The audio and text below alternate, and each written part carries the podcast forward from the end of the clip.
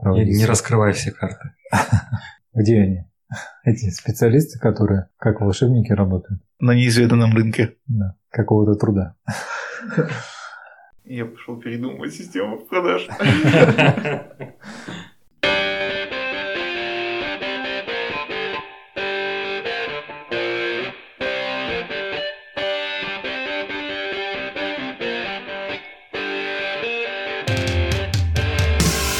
Приветствуем всех на подкасте «Порядок в деле». С вами Никита Улитин и Александр Ливанов. И у нас в гостях Константин Подволоцкий, коммерческий директор компании «Крим». Всем привет. И тема нашего выпуска – продажи.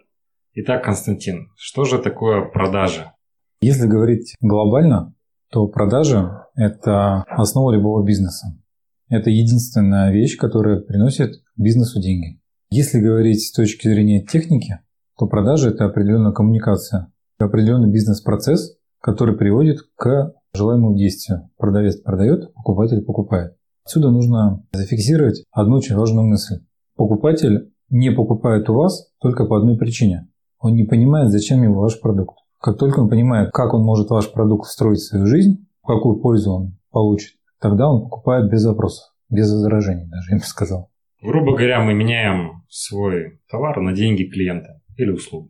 Ну, грубо да. А с чего все начинается? Продажи начинаются со стратегии. Есть определенный продукт. Мы сейчас не будем привязываться к товару и услуге, есть продукт. Так вот, стратегия продаж, что это такое? Это каналы продаж, то есть нужно определиться, по какому каналу продаж мы продвигаем свой продукт. А нужно определиться с контролем, с определенной либо CRM-системой, либо с какой-то другой системой учета, чтобы нам потом наших клиентов не терять. И нужно определиться с маркетингом, каким образом мы будем своих клиентов привлекать вообще в наш бизнес и знакомить с нашим продуктом. Начало продаж – это всегда привлечение клиента. Оно либо активное, либо пассивное может быть. Активное, ну, стандартный пример – холодные звонки. Пассивная лидогенерация, входящая, пожалуйста, сейчас все этим занимаются. И вот здесь я немножко отойду от темы продаж. Прошу вас, знаете ли, что такое карта потребностей клиента? А вот и раз, а вот и не знаем. Многие говорят сейчас, что нужно делать офер ну, какой-то убойный офер помещаешь на сайт. То есть офер что такое? Это призыв к действию, который клиенту говорит, если ты сейчас дурак не купишь, то ты очень много потеряешь. Сейчас самое время тебе это сделать. Это офер. Но как он создается? Для этого нужно создать карту потребностей клиента и ответить всего на два вопроса. Первое, кто у тебя покупает? И второй, зачем ему это надо? Для понимания это не вымышленный список какой-то будет. Вам нужно взять очень большой ватман, и начинать прописывать. Часто еще говорят, ваша целевая аудитория. И многие начинают сидеть просто на месте и не понимают, а кто? Студенты. Мужчины от 20 до 40. Это все образное понятие вашей целевой аудитории. Но конкретно ваш офер он будет закрывать только одно – боль вашего клиента. Если мы разбираем сферу строительства, например, ремонт, то многие компании предлагают несколько типов услуг. Первое, например, приемка квартир как отдельный проект и ремонт под ключ – отдельный проект. Это абсолютно разные целевые аудитории. Здесь можно даже без ватмана понять, что это разные типы людей. Но какой офер им прописать, здесь нужно отталкиваться от чего. Мы прописываем, кто покупает данную услугу. Конкретно. Например, приемка квартир. Кто покупает квартиры? Не просто купили, а нужно конкретизировать. Скорее всего, это первичка, новостройка. Соответственно, это кто могут, могут быть? Молодая семья, как отдельная целевка.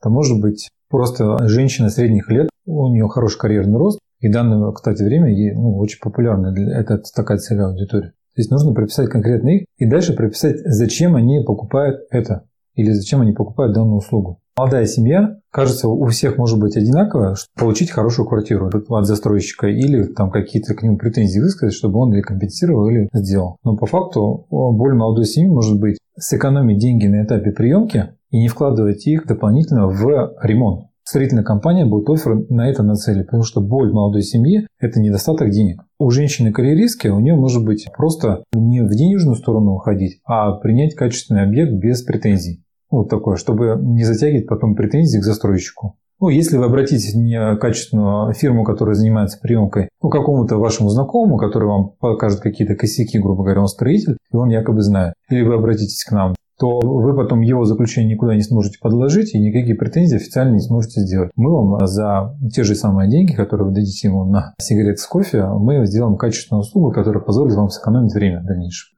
Экономия времени – это важно у людей, которые имеют доход разные немножко боли закрывают. То же самое, например, в вашей сфере, в сфере там, консалтинга, очень много, начиная, например, с деления B2B, B2C, вы можете оказывать проекты, ну, и тем, и тем на самом деле. Дальше ИП, ООО, крупная организация, микро-макро, еще что-то, поехали. Кто ваша целевка? Руководители, руководители высшего звена, учредители, пожалуйста, какая их боль, ту-ту-ту-ту-ту-ту. Очень большая ватман у вас в итоге получится. Начинать нужно с карты потребностей клиента. Тогда вы сможете войти в продажу, понимая, что это. Потому что первый этап продажи – это квалификация. Квалификация клиента. Когда вам приводят маркетолог лиды, Первая задача вашего отдела продаж как продаж – квалифицировать клиента, ваш, не ваш. Это минимум. Целевой, не целевой. Для этого у вас должен быть прописан ваша вся целевка. Я знаю компании, которые занимаются развитием отдела продаж под ключ, и на первом же этапе они задают вопрос, кем вы являетесь, руководитель или учредитель. Есть компании, которые с руководителем не работают. Они говорят, мы хотим связаться с вашим учредителем. Нет, ну извините, мы работаем только с учредителем. Все, квалификация прошла. Дальше они просто не идут, не тратят время. Ну, мы про первый, про этот этап, наверное, в другом ключе разговаривали, когда обсуждали бренд, что нам нужно среди своих клиентов найти некую общность не по полу, не по возрасту, а по каким-то другим признакам, которые как раз имеют больше отношения к потребностям клиента в нашем продукте, нежели какому-то общему описанию. Да, да. Ваш продукт должен закрыть определенную боль. Как и любой процесс жизни относителен, Ваш продукт может закрывать боль одного человека, который не является болью другого. Но он нужен и тому, и другому. Кому-то iPhone нужен попонтоваться, кому-то для работы. Реально. Кто-то будет снимать на нем фильм, кто-то чатится да. с друзьями. Да, и никогда не использовать функции а вот этих съемок. Константин, ты до этого зацепил очень интересный момент. Это маркетинг. У нас тема маркетинга уже была. Какая все-таки граница когда заканчивается маркетинг и начинаются продажи. Мы сейчас зацепили холодные звонки, я понимаю, что они к маркетингу не относятся. Может быть, как одна из стратегий. Вопрос в понятии, опять же, да? Что такое маркетинг или маркетинг? По-разному, это так и так правильно. По сути, это привлечение клиента. Поэтому холодный обзвон на самом деле это тоже является частью маркетинга.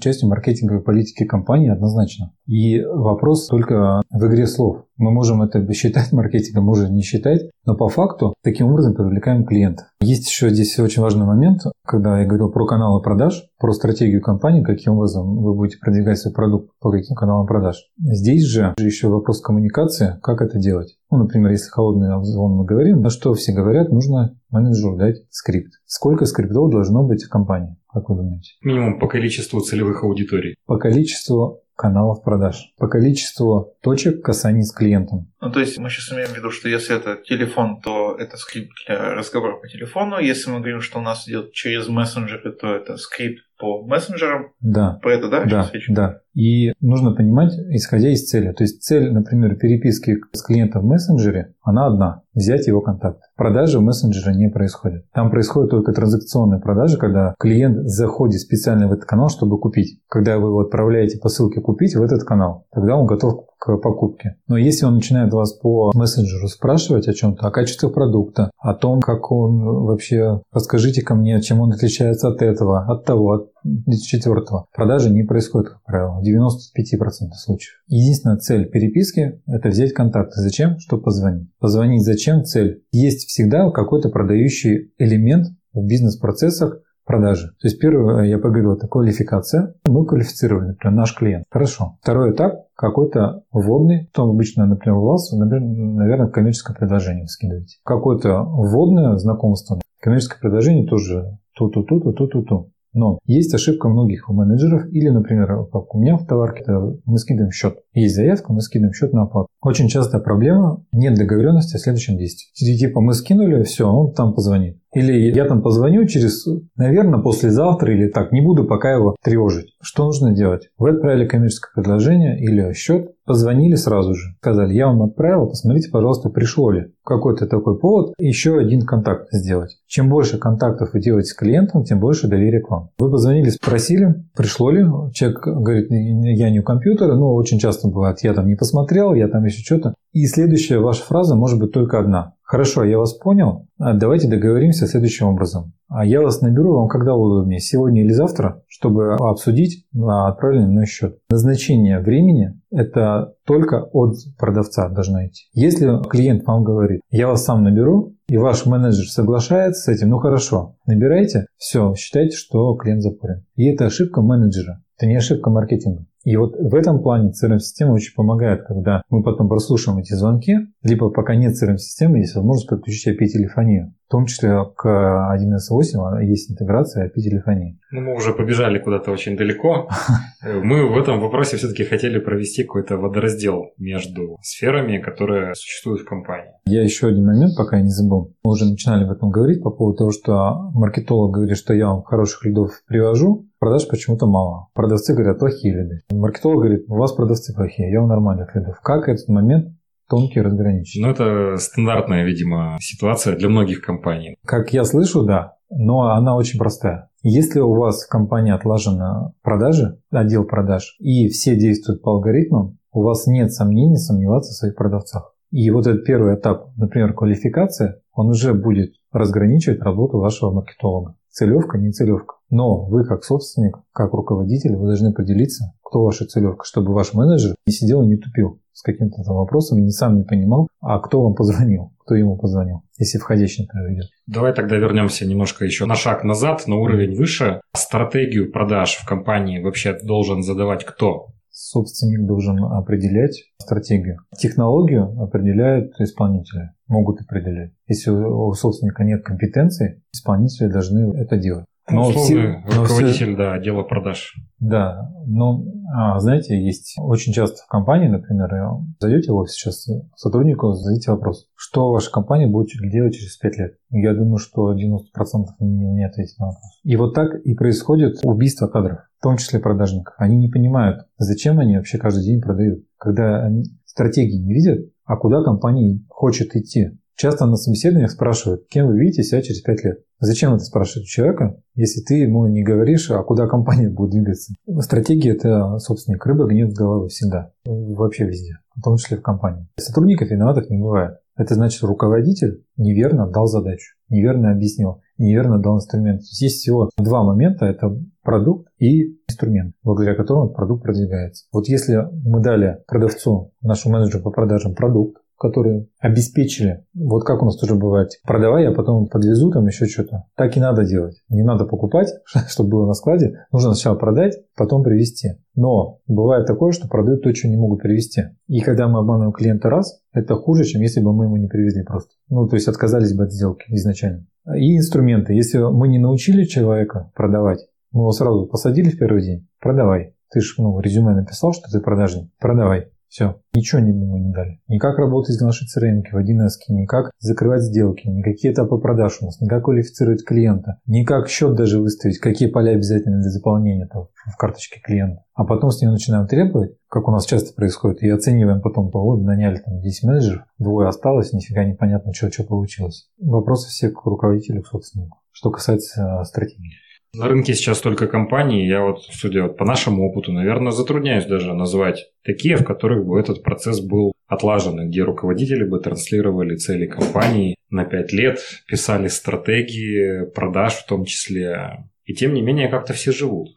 Что должна включать в себя стратегия продаж? У многих, вот с кем мы общались, у собственников компании, у владельцев, у управляющих, там суть. X2 относительно какого-то года. То есть мы должны вот по такой-то товарке сделать X2, по такой-то сделать там X1,5. Это и есть стратегия продаж? Или это все-таки просто часть показателей? Это не стратегия продаж. Еще раз, стратегия продаж – это определение каналов продаж. Например, если у вас стартап, то первым этапом мы тестируем каналы продаж, в том числе по маркетингу, каналы привлечения клиентов, которые максимально эффективны для нашего бизнеса. То есть мы наняли, например, маркетолога, который нам входящий дает, и наняли холодный отдел продаж, холодный звонки. И смотрим, кто эффективнее работает. И наняли еще специалиста по тендеру. Смотрим, что там. Я не говорю, что это взаимоисключающие вещи. Но, например, на старте компании, когда только начинает развить, есть смысл уделять одному направлению, то, которое приносит максимальный выхлоп. В дальнейшем, конечно, нужно диверсифицировать все процессы и пытаться привлекать еще другими каналами продаж, делать до. Но по факту в стратегию продаж входит определение канала продаж, определение продукта. Еще есть проблема у продавцов,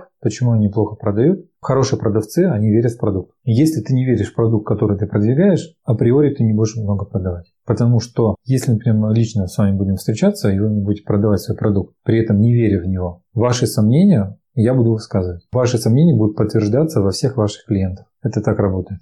Если у вас не будет сомнений, то, как правило, очень мало возражений возникает. Это один из элементов психологии. Человек очень четко считывает правду или неправду говорит его собеседник. Мы можем даже не учить никакие книжки, не читать. Мы интуитивно внутренне знаем, человек правду говорит или нет. Но есть хорошие, конечно, лжецы, которые непонятно бывают. Так вот, каналы продаж, продукт, который мы продвигаем, и цели, наверное, с Кирилловым говорили о том, что цели компании, цели сотрудника, цели учредителя. Чтобы все понимали, куда они движутся, зачем им вообще продавать. Относительно показателей X2, там, X10 или еще что-то, это называется просто план продаж. Он бывает либо годовой, месячный, недельный, там, пожалуйста, ежедневный. Просто один из показателей. Ну, в общем, стратегия продаж, она не включает конкретный показатель, сколько какого продукта мы продадим. Нет. Это уже следующая часть, план продаж, что при такой стратегии мы рассчитываем, вложив столько-то в рекламу, наняв столько-то людей, написав какие-то процессы, усовершенствовав продукт, продавать вот такую цифру.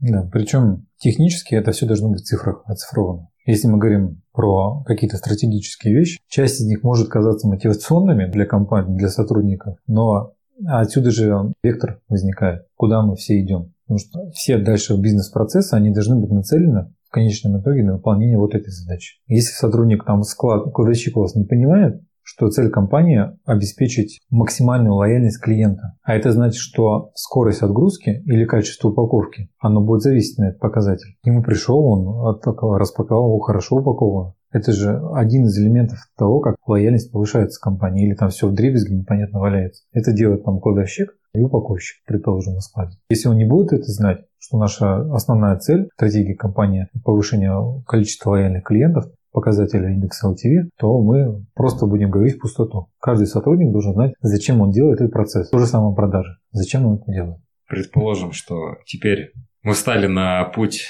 сознательности и написали стратегию продаж своей компании. Что делать дальше? Есть такое понятие создания отдела продаж. Я начну, наверное, с небольшой компании. Когда вы начинаете свой бизнес, очень важно продавать самому. Нельзя надеяться на привлеченных специалистов, нужно продавать самому. Я объясняю это тем, что в данный момент когда вы только открываете свой бизнес, вы себе не позволите работать плохо. Вы сможете с себя снять метрики. Что это значит? Например, если ваш канал продаж основной холодные звонки, то вы сможете определить, какое количество в день вы их делаете и записать, что я делаю. Я могу делать 50 холодных звонков в день. После этого у меня вот такие-то показатели дальше по воронке, да, можно пробежаться. Из них там 40 я отправляю коммерческих предложений, из них 30 мы договариваемся на встрече, из них 15 мы встречаемся, из них 5 потенциальных клиентов, из них 2 контракта. Грубо говоря, мы можем прописать, оцифровать нашу воронку продаж, исходя из своих показателей эффективности работы. Понятно, что Дальше этапы можно, если мы некомпетентны в продаже, то лучше бы подучиться некоторым процессам, чтобы повысить конверсию. Но это то дело, когда количество превращается в качество. Без большого охвата, например, в соцсетях, невозможно рассчитывать на определенное количество потом лидов. Здесь точно так же в любых каналах продаж, чем больше охват, тем больше. Но когда вы делаете ключевые действия в продажах, вы потом можете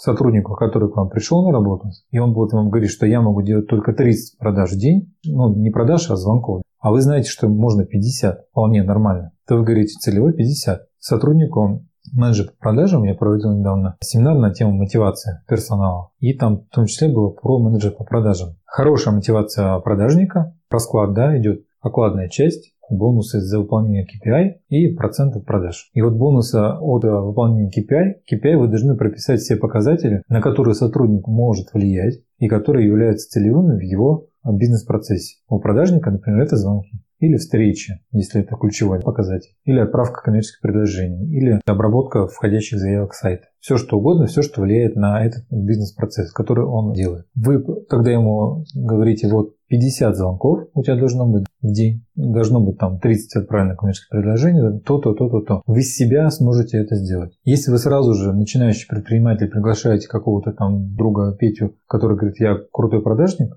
то по факту вы просто доверяете свой бизнес ему. Потому что продажи – это ключевой процесс, который в вашей компании будет приносить деньги. Дальше, конечно, развитие отдела продаж. Отдел продаж не больше близок к стандартному отделу, без входящих, так скажем, лидов, больше исходящих действий. Поэтому я могу про него рассказать, что в последнее время много компаний начали применять западные технологии и увеличивать эффективность работы сотрудника. Первое, что вы можете сделать, это сделать карту рабочего дня сотрудника. Чем занимается сотрудник на работе? Поминутно. Тогда вы поймете, насколько он эффективен. Если он тратит 10-15% времени на себя, это нормально. Если он тратит больше 30%, значит он ленивый. Все перекуры, перекусы, перекофе, перепоболтать. Делать ну, разные способы. Можно посадить студента на стажировку якобы, и он будет записывать, чем занимается второй сотрудник. Можно поставить программу на компьютер, которая будет смотреть, но она, как правило, не показательная потому что она только отражает монитор. Но, тем не менее, а у меня в компании я заметил, что один из сотрудников два часа подряд смотрит, как собирать грибы. Поэтому можно и так, и так, но с человеком надежнее. Он все записал, чем тот занимается.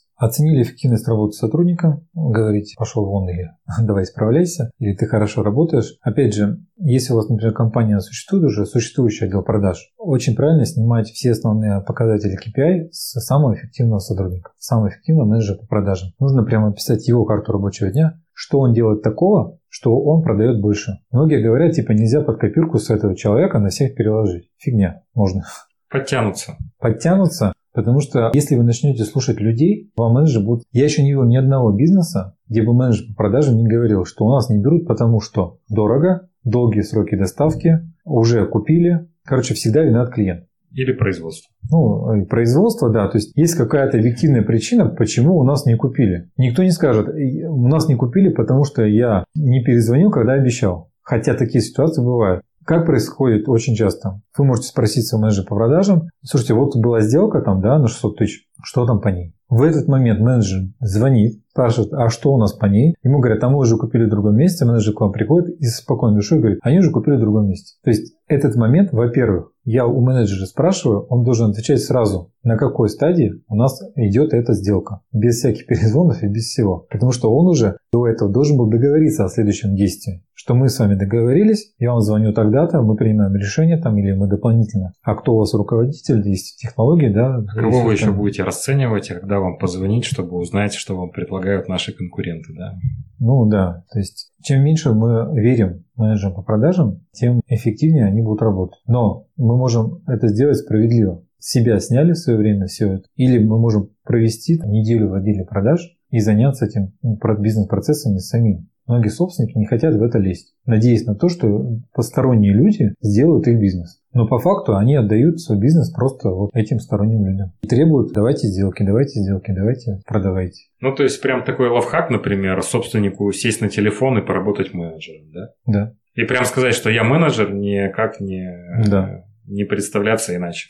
Смотрите, как работает продажа, например, B2B. Менеджер звонит, его отшивают, ну, справедливо, потому что есть а, какие-то уже поставщики, как менеджеры многие любят говорить, у них уже есть поставщики, а, все, там все связано. Задача менеджера выйти на лицо, принимающее решения в той компании.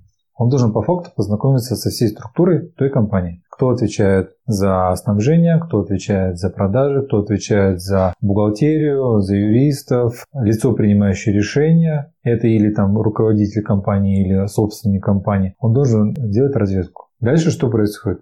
Он должен попытаться сам зайти на лицо, принимающее решение, и сделать продажу. Если не получается, подключается его руководитель, руководитель отдела продаж. Он звонит и говорит, я руководитель отдела продаж, мне менеджер сообщил, что у вас есть потребность в нашем продукте, что я могу сделать, чтобы мы начали с вами работать со своего уровня. Не получается, поехали дальше. Руководитель компании звонит. Алло, здравствуйте. Уже на руководителя выходит. Да, я руководитель такой-то компании. Мы с вами оба занимаемся бизнесом. Я знаю, чем мы можем быть друг другу полезны. Давайте встретимся. Вам когда удобно? Завтра или послезавтра? И для этого задача менеджера всех узнать. Нет задачи руководителя или собственника заниматься этой работой. Он должен спросить у менеджера, а кто у них руководитель, дай телефон. И менеджер должен принести. Но что еще более важно, он всю структуру должен прописать в 1С. Чтобы если у вас менеджер ушел, вся информация той компании у вас осталась. Потому что часто бывает, менеджер уходит, на его место ставят другого, тут куча непонятных листочков осталось, если осталось. Он заходит в 1С, там ни одного телефона, ни одного контакта, только ИНН, название компании. Все. И он заново начинает эту всю работу. Поэтому очень важно заносить все данные сразу же в систему, которая будет не зависеть от человека. Человек в компании главный ресурс, сотрудники. Но ваша компания не должна зависеть от каждого сотрудника. Для этого вы занимаетесь описанием бизнес-процессов, когда вы дали человеку алгоритм, он заболел, вы даете алгоритм другому, он его читает и начинает делать. Все. Так работает обучение сотрудников. Когда менеджер по продажам, да, мы начинали с чего? Надо нанимать их. Найм делать. Мы нанимаем, ну, у меня тоже там проводил семинар на тему найма персонала, там, порядка двух часов. Я сейчас вкратце постараюсь основные вещи сказать. Используем основные источники, там, да, Headhunter, там, более-менее нормальные специалисты можно найти. Зовем на собеседование. Сначала групповое, когда всех пригласили, ну, не больше 10-12 человек за раз. Сделали тест профессиональный, оценили его, сказали одним пока, вторых дальше на личное собеседование. А личное собеседование посмотрели. Важно, что принимать решение, будет сотрудник вашей компании работать или нет, должен его руководитель его будущий руководитель. Вы, например, как собственник компании, можете с ним не контачить вообще, но его руководитель, он должен принять решение, будет он с этим человеком работать или нет. Потому что вам может он не понравится, этот сотрудник но вам с ним не работать. Ну, если у вас такая многоподчиненная структура. Все, наняли. Дальше что говорить? Дальше у меня, например, есть первое. Испытательный срок 5 дней. Что я делал? Первые три дня обучения. Обучение продукту, обучение технологиям продаж, обучение ну, системе, в которой нужно работать. Дальше человек день звонит с куратором, и дальше он работает самостоятельно. По истечении пяти дней или ранее мы подводим итоги и соглашаемся, будем ли мы продолжать дальше или нет. Если мы расстаемся, то эти 5 дней не оплачиваются. Если мы продолжаем дальше, то 5 дней оплачиваются. Но самое главное здесь определить критерии продолжение работы. С моих требований ты должен делать столько-то звонков, столько-то продаж и отзыв куратора о твоей работе. С твоей точки зрения ты должен оценить вообще, готов ли ты работать в этой компании, в этом коллективе. Сейчас на первое место, кстати, выходит не денежная мотивация сотрудников, а атмосфера в коллективе. Я проводил очень много собеседований, и а, процентов 60 людей, которые приходили на собеседование, они жаловались на или начальник, или на, ну, больше на коллектив. То я не могу больше на коллективе работать, мне фигово, я лучше пойду на поменьше зарплату, но буду спокойно себе сидеть. И вот это весь американский тимбилдинг и все остальное, он на самом деле имеет место. Одним кнутом очень сложно завоевать доверие и эффективность. Так вот, испытательный срок прошел, дальше идет два месяца у нас по трудовому законодательству есть такая опция срочный трудовой договор, на пробный период заключается, по итогам которого, опять же, мы принимаем решение, заключаем мы полноценный трудовой договор или нет. Опять же, мы должны заранее сказать человеку, что смотри, у тебя есть два месяца, чтобы выйти на план продаж, например, там 300 тысяч рублей в месяц. Нам нужно определить ключевые критерии того, продолжаем мы с ним работать или нет. Чтобы очень часто происходит, что типа работай, работай и все. Потом ты как руководитель видишь, что он нифига не тянет. Но ты не понимаешь, как ему об этом сказать, потому что вы с ним не определили, а как он должен тянуть, какую цифру он должен тянуть или еще какой-то параметр. И сотрудник тоже. Не получается работать, зарабатывает мало, но вроде что-то работает. И начальство ничего не говорит. Получается вот такая непонятная ситуация. То есть вроде как это и нормальная ситуация, да? Да, да. Если бы у сотрудника было в голове, что мне через два месяца нужно выйти на такие-то объем продаж, нужно только занести карточку колл-центра, один из показателей KPI – это количество обработанных карточек, ну, занесенных в 1С. Это у них целевой показатель, потому что количество звонков может быть, а у них даже показатель не занесенных, а переданных в работу карточек. Я немножко попозже объясню. Ну, это а условно вот успешный звонок считается. Чуть-чуть другое. У сотрудника есть в голове цифра, он понимает, что он их не вытягивает, и вы тогда в конце его срока со спокойной душой говорите, ну, к сожалению, вы сами все видите, нам придется расстаться. И все понимают, и сотрудник, что он не вытянул реально, и работодатель со спокойным, да, не надо там человеку объяснять что-то еще, что, к сожалению, вот показатели ваши. Давайте сразу поставим галочку, что цифра должна быть выполнима, в принципе. Не так, что мы ставим какую-то заградительную из головы вещь, которую мы просто так хотим, не подтвержденную практикой. Да? Если ваша задача сделать текучку, то вы можете ставить цифру в два раза превышающую. Эксплуатировать стажеров и да. платить им. Но а, у меня, например, цель – это долгосрочное сотрудничество с человеком. Если у меня план продаж обычно менеджера полтора миллиона в месяц, то на пробный период у меня 300 тысяч в месяц. За два месяца человек должен выйти на 300 тысяч в месяц. Цифры реальные, потому что люди это делают. По этапам мы, э, я проговорил, что есть этап квалификация клиента. В дальнейшем есть разделение, но у меня еще в отделе продаж несколько подотделов. Чем они занимаются? Предположим, идет входящий звонок. У меня есть так называемый колл-центр, свой местный, который занимается исходящими и прямоходящими. Он делает квалификацию и что дальше происходит? Если он делает исходящий звонок компании, с которой мы не работаем, или когда-то работали, у меня есть критерии в 1С, например, 1 апреля 2018 года. Если до этого момента, по сегодняшний день, мы не работали с этой компанией, это значит не было никаких заявок, то эта компания признается ничейная. И любой менеджер может ее взять в работу. Этим занимается у меня колл-центр, он берет все эти компании и заново их обзванивает. Что такое качественно переданная карточка? Этот менеджер заполняет все поля, если они отсутствуют, и получает заявку от этого контрагента. Как только получает заявку, он передает это другому менеджеру. То есть это переданная карточка, когда он отработал этого клиента полностью до момента получения заявки. Этот менеджер уже дальше начинает работать с клиентом, заключать договор, подписывать спецификацию, завершать сделку, продавать, все условия обговаривать и все остальное. Я разделяю функции менеджера. В большинстве компаний, в которых я был, это все на одном менеджере. Он звонит, делает коммерческое предложение, делает рассылку, принимает заявки, вставляет счет, заключает договор, печатает его и много всего еще остального. Вплоть до там, некоторых бухгалтерских функций. Платежку получает от клиента, несет ее в бухгалтерию, потом идет на склад, упаковывает и гружает. А потом еще собирает дебиторку. А потом еще собирает дебиторку. До этого дойдем, погодите. Конечно, можно это сказать с точки зрения собственника, что это все процесс продажи. Поэтому уже менеджер занимается всем этим. Но по факту, что мы делаем? Мы забиваем время человека, который должен продавать, разной ненужной мишурой, которая имеет технический характер. Что мешает делать бланк договора, типового, загрузить его в 1С и нажать с помощью одной кнопки «Распечатать», если все реквизиты внесены. Что мешает всю эту преддоговорную часть, грубо говоря, коммерческое предложение отправить, потому что нужно реквизиты вписать там кому, директору такой-то ООО, условно там даже, да, отправить, позвонить, пришел я, ага, я договорились, тогда-то созвониться. Все, актуально, актуально. Заявка есть, есть, все. Передали в работу, все, менеджер работает по заявке. Конкретно уже получил ее в работу. Есть еще одно разделение, я его пока не ввел у себя, но есть первая, например, сделка совершена с клиентом, и этот клиент переходит в базу постоянных клиентов и отдается другому менеджеру, который работает базой постоянных клиентов. Когда уже все нюансы сделаны, этот занимается там договорной частью, все-все-все, вот это большой спектр. А этот занимается уже дальше созванивается, есть заявки, нет заявок, грубо говоря. Сопровождение постоянных клиентов. Да.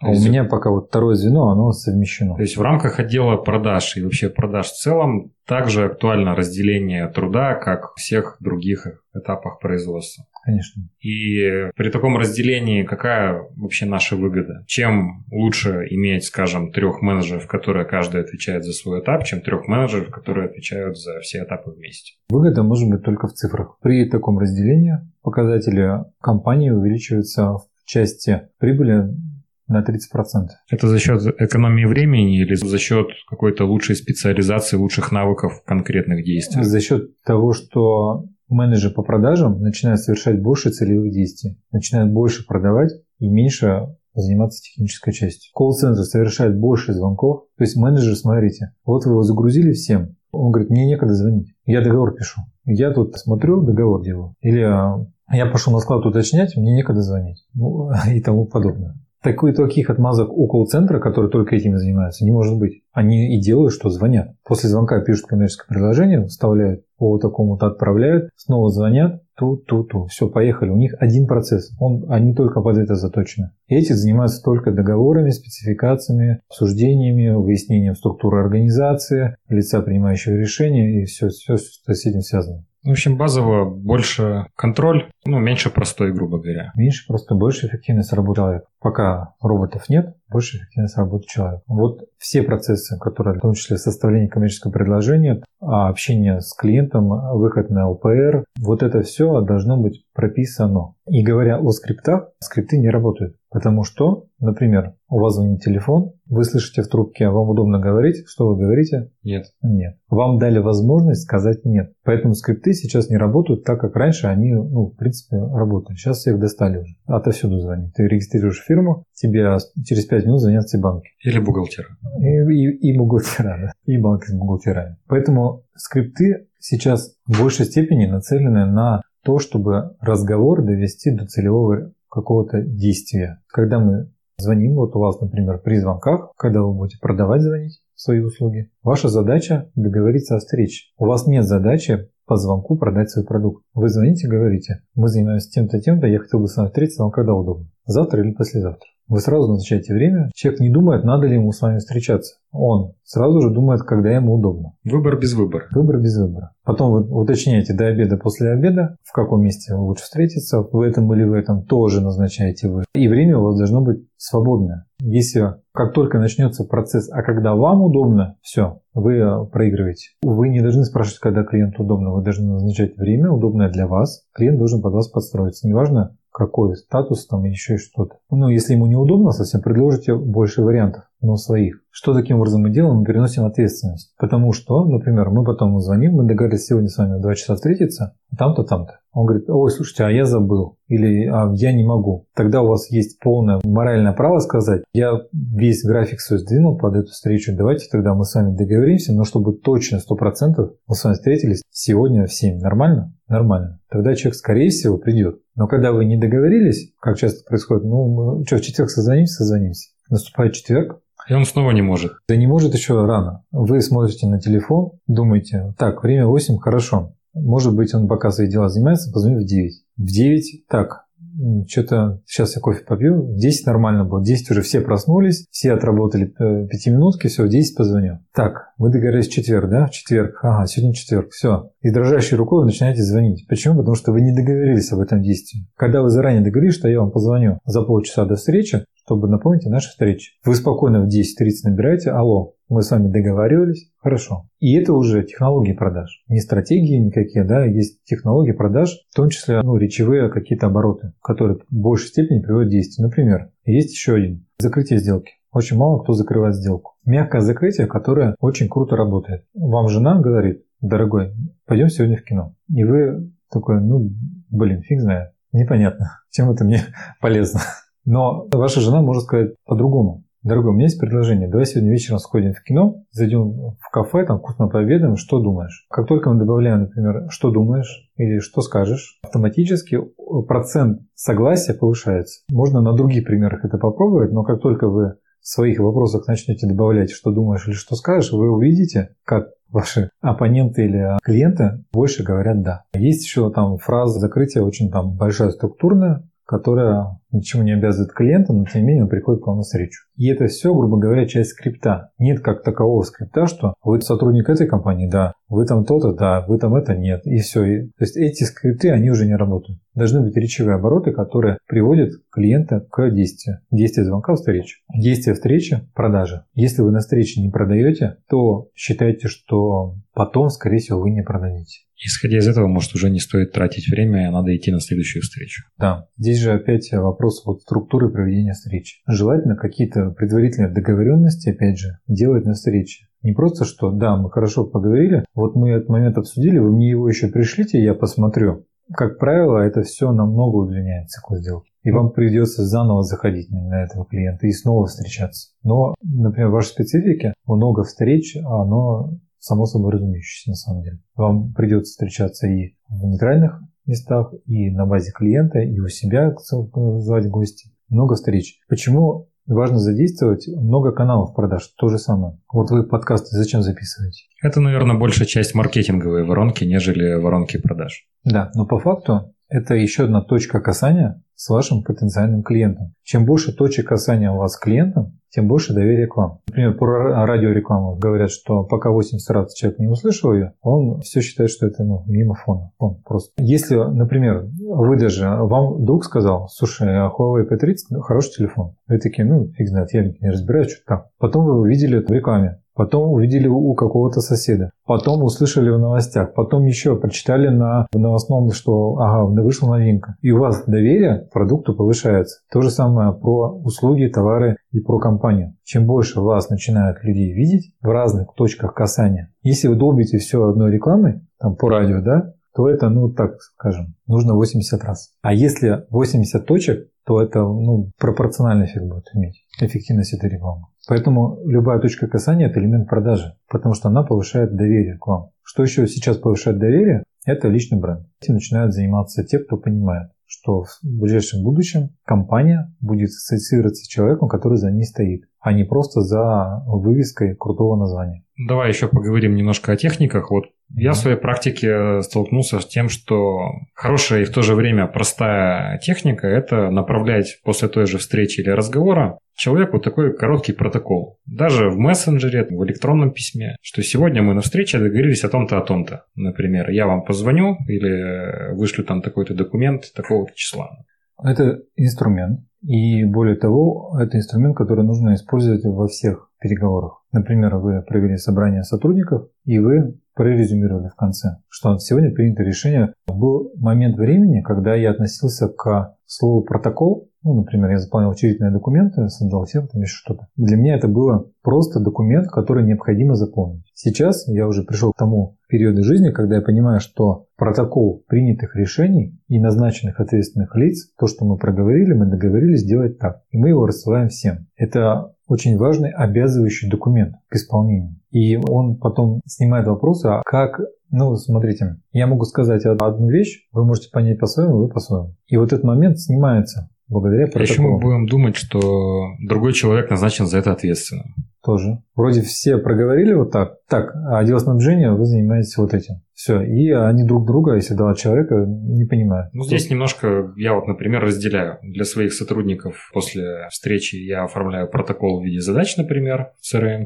а по итогам встречи с клиентом договоренности я высылаю, например, ему письмом просто. Что спасибо за встречу, договорились там действовать так-то, письмо там об этом я пошлю там 15 числа. И вы можете в конце спросить еще. Я все правильно указал? Да, Потому он что... может э, дать обратную связь, что нет, я понял. Потому что а, приказы в американской армии отдаются каким образом? Дается приказ, а потом спрашивается, солдат, что вы поняли? О чем мой приказ? Потому что реально есть недопонимание. Я в своей компании очень много раз сталкивался, что я говорю вот так, сотрудник делает вообще не так. Я вызываю и спрашиваю, я по-русски разговариваю? Да. Ты меня понимаешь? Да. Почему ты сделал так? Я так понял. И это очень важно все моменты записывать, потому что тогда он может прочитать и понять, что вот так мы договорились, а не по-другому. Какие еще есть эффективные работы, какие, например, ты используешь у себя? В каких процессах? продажах. Я не знаю, как конкретнее, но какие, может, техники переговоров? Если уже коснулись того, что скрипты стандартные по системе, да нет, не работают, какие обороты, возможно, мы еще используем, как вот подтолкнуть человека к тому целевому действию, которое мы программируем для себя. Есть продающий элемент, это истории. Сейчас очень это модно стало делать продажу путем привлечения истории. Например, вы общаетесь с клиентом и говорите, вот мы оказываем такие-то такие услуги. Он говорит, нет, мне не интересно. Вы можете что сделать? Вы можете рассказать историю. Что у нас есть клиент с подобной тематикой, как у вас. Он обратился сначала к другой фирме, и они затянули процесс на полгода. В итоге они не поняли, зачем они это все это делали, никакой услуги толком не оказали, то есть собственник не понял их результат их работы. Они потеряли деньги и время, а он обратился к нам. Мы с ним общались тогда, он выбирал, к кому обратиться. Он обратился к нам, мы сделали работу за месяц, у него показатели стали вот такие-то, цифры даете, да, например, и он более того продлил с нами срок еще на другой продукт, купил у нас другой продукт. Как вы думаете, почему? Человек вам ответит, ну, наверное, потому что он был доволен результатом. В этот момент человек начинает продавать ваш продукт сам себе, когда вы начинаете рассказывать истории. Для этого существуют кейсы, не просто так, что к нам обращались вот эти-то. Всем на самом деле наплевать, кто к вам обращался. Все могут только либо на себя эту шкуру примерить, либо нет. Он еще может понять, если это та же тематика что, например, строительство. Да, я тоже строительство, вроде да, наверное, мне тоже подойдет. Но по факту ваша задача объяснить, а как именно ваш продукт будет полезен ему как он сможет себе его примерить. И здесь очень хорошо работают вот такие истории. Ваша задача выявить его боль, основную ключевую, которая влияет на его основные косяки. А косяков везде куча. Консалтинг – такая обширная территория для исправления косяков которых везде море. Поэтому вот такие истории, они и в отработке возражений, когда вам человек возражение дает, и в элементе продажи, они очень сейчас сильно работают. Я бы сейчас, наверное, хотел уже подвести итог. Для меня было новым, что должна быть стратегия продаж, это четкое определение каналов. Константин, давай сделаем таким образом. Если мы начинающий предприниматель, стартап, на что сейчас обратить внимание, если у нас уже компания и есть какой-то маленький отдел продаж, там, один-два, как нам там поступить, и когда у нас уже крупная компания с полноценным отделом продаж, как действовать в такой ситуации. Такие три блока разберем, потому что у нас в основном слушатели такого критерия. Начинающий стартап стоит уделить внимание на принятие ответственности, что тебе придется продавать. Нужно с этим смириться, что на первых этапах тебе придется продавать свой продукт сам.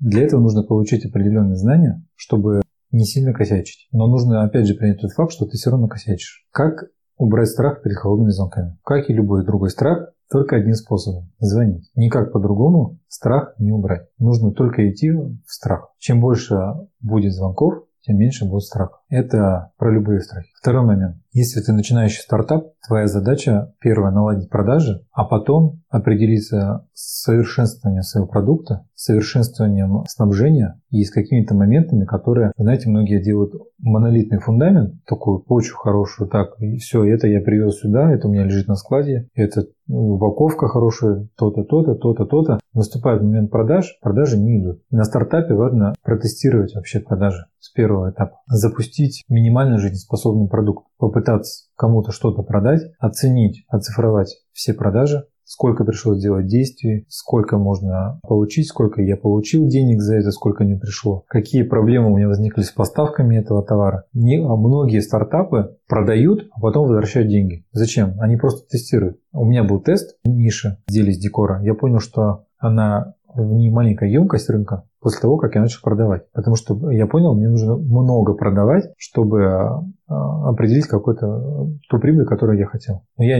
исполнил обязательства, я не возвращал деньги, но тем не менее просто я протестировал. Поэтому тест продаж нужно делать. Если компания встала на ноги, принято решение нанять кого-то, нужно нанимать двух. Всегда один уйдет. Всегда нужно иметь двух человек. Один уходит, второго нанимаете. Больше двух на первых этапах нет смысла нанимать. Первое, что нужно дать, это знания. Нужно научить продукту, нужно научить технологиям продаж. То есть задача как собственника ваша дать человеку все возможности для того, чтобы он реализовал себя в вашей компании. Если он менеджер по продажам, он должен спокойно продавать. Он не должен думать о снабжении, он не должен думать о том, как ему звонить, еще много всего. Вы ему дали инструменты, вы ему дали продукт, все, продавать. Дальше уже твоя вотчина. Насколько ты вообще умен и способен. Но если вы это не даете, лопату не даете ему копать, он начинает рыть руками, что очень эффективно.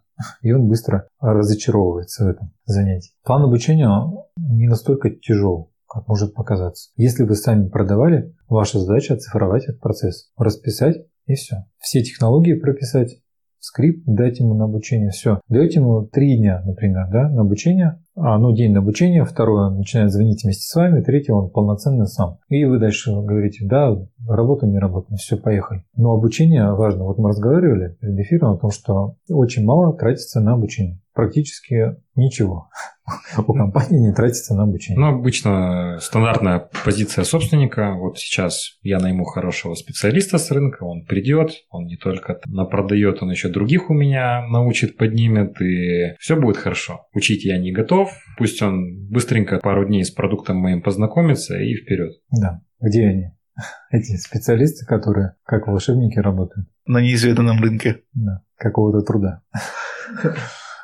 Опять же, это все и стратегия. В принципе, компания исходит. Долго вы собираетесь на рынке быть или нет? Если нет, ну как бы что заморачиваться? Если в долгую, ну значит придется помучиться, придется поводить CRM, придется пообучать сотрудников, придется выделить на это бюджет. И это не обучение а бухгалтер отправить на курсы, которые там а, какая-то компания, оказывающая услуги, проводит переквалификацию. Это полноценное обучение с тренингом, Сейчас в а, онлайн-доступе очень много таких тренингов. Сейчас специалистов, которые могут проводить. Потому что в конечном итоге, заходя в ваш отдел продаж, вы должны слышать, как в фильме «Волк Солл-стрит». Все звонят. Все звонят и закрывают сделки. А если не закрывают, то они пишут объективную причину, почему не, не закрыл. Ну, блин, ну я все попробовал, мы, мы реально не прошли по ценам, вот конкурентный лист конкурента, да. Там, Решайте что-то с продуктом. С его ценами, да. То есть нам нужно что-то другое придумать, чтобы залезть в этого клиента. Один, кстати, из а, параметров, которые ваш менеджер должен оценить в клиенте, это сколько он всего ваших услуг потребляет или товаров, и какой процент вы занимаете,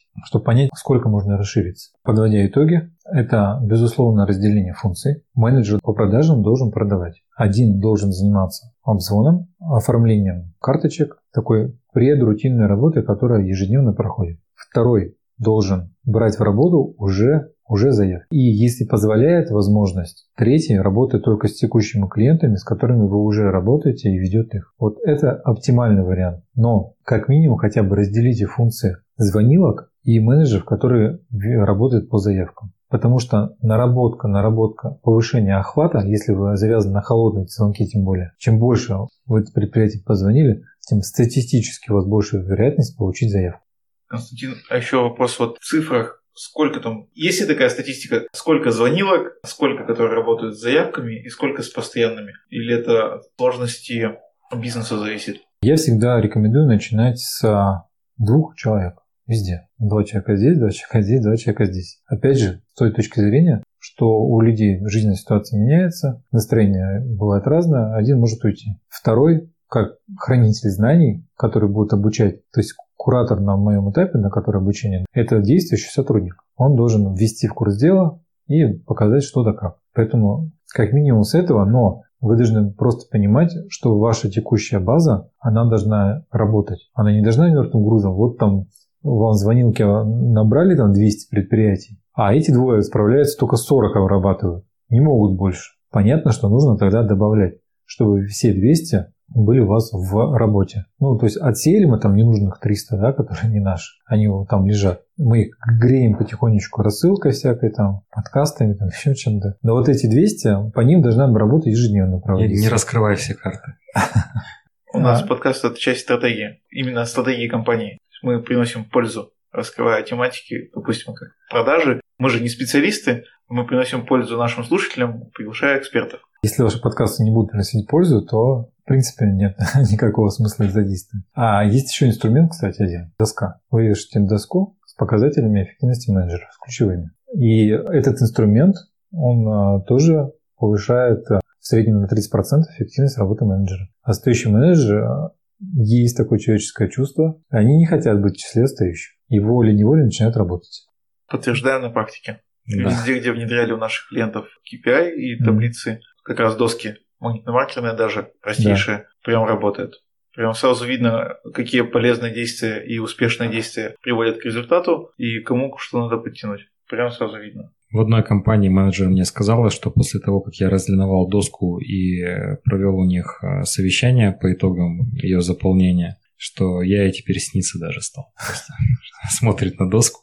Я еще хотел спросить про обучение. Ну вот если взять такую ситуацию, что менеджер у нас работает, долго не меняется, то с какой периодичностью, не считая вводного обучения нашим технологиям и нашему продукту, мы должны повышать его квалификацию. Сколько раз в год он должен обучаться или новым инструментам, или проходить тренинги? В идеале как минимум два раза в год. Но вы должны понимать, что сейчас технологии очень быстро развиваются. И, в принципе, вы как руководители тоже должны отслеживать все тенденции. Например, сейчас есть момент перехода продаж из соцсетей в мессенджеры с помощью чат-ботов, магазинов ботов. И а, эти тенденции в определенных сферах деятельности за ними нужно отслеживать и внедрять очень быстро. Поэтому обучение не только сотрудников менеджера по продажам, но и в первую очередь учредителей должно проходить постоянно. А самое главное, после обучения обязательно должно быть внедрение. Иначе нет смысла тратить время на это обучение. Поэтому, когда вы отправляете сотрудников на обучение, ваша задача, чтобы он потом не рассказал, что там было, а показал, что он внедряет сегодня из того, что он прошел.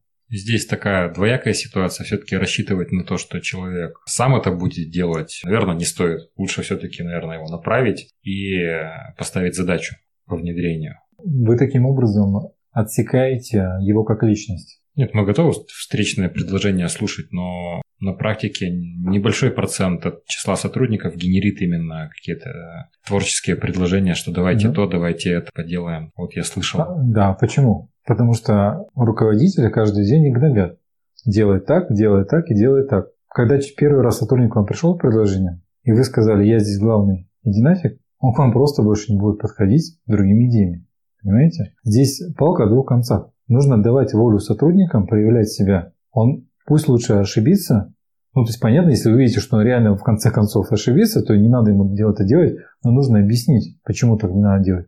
Не запрещать ему это делать, объяснить, что смотри, есть, опять же, в теме мотивации персонала такой блок у меня, как общение. Обратная положительная связь должна быть сотрудником. Что это значит? Предположим, я уже сотрудник накосячил. Я к вам прихожу, что вы э, делаете? Вы начинаете меня, как правило, отчитывать. В большинстве случаев вы говорите, ты сделал не так, нужно делать так. Положительная обратная связь заключается в трех вещах. Первое. нужно похвалить сотрудника. Мы рады, что ты инициативный и взял это действие на себя. Ну, условно сейчас говорю, да? Второе. Нужно спросить его, а что можно в этой ситуации улучшить? И попросить сотрудника, чтобы он подумал, что нужно сделать в следующий раз, чтобы этого не повторилось. Не вам ему навязать идею, как правильно сделать, та-та-та-та-та разложить, а попросить его, что можно улучшить. Важно не спрашивать его, а что случилось не так. Не, ну, негатив, ну, всем уже понятно, что случилось не так.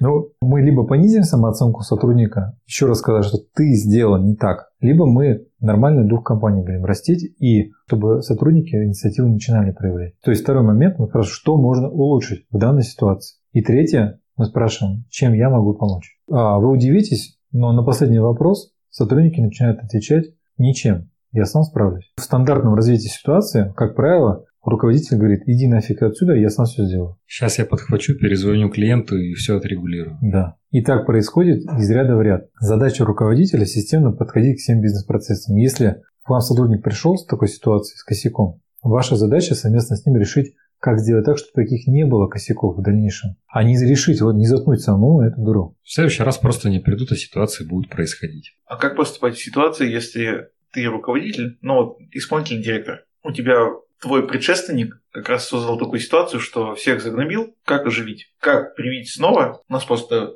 есть тоже практики по этому, а вот твой опыт какой в этом? То есть как оживить предложение сотрудников, чтобы они снова их давали? Ну, смотрите, у меня не было таких ситуаций. Я не переходил из компании в компанию. Я один раз заходил в компанию, и единственное, чем я добился уважения и доверия сотрудников, это своей работы. Я не перекладывал свою ответственность на них. И тогда еще не знаю всех психологических моментов, все остальное. Я всегда поступал из чувства справедливости и честности. У меня сотрудники, когда, например, идет отгрузка, они должны сообщить на склад, за чей счет идет отгрузка. Если вдруг они накосячили, отправили не туда, например, и за наш счет была отгрузка, они просто приходят сейчас ко мне с заявлением, прошу вычесть мои зарплаты. Мы эту ситуацию уже не разбираем. Мы один раз ее разобрали, что, друзья, извините, это входит в ваши компетенции сообщать складу место, куда мы грузим. И если вы это не сделали, к сожалению, это ваша ответственность. И все согласились, потому что это справедливо. То есть я не подходил из той ситуации, что вы косячите, вы платите. Мы разобрали ситуацию и совместно приняли решение, что да, давайте будет. Причем я первый раз сказал, первый раз это оплатит компания, но если это будет второй раз, это будет за вашего кармана. Ну, вот, не знаю, у меня нет книжек и практик, которые в этих ситуациях бы подходили. Я действовал, как сам понимал.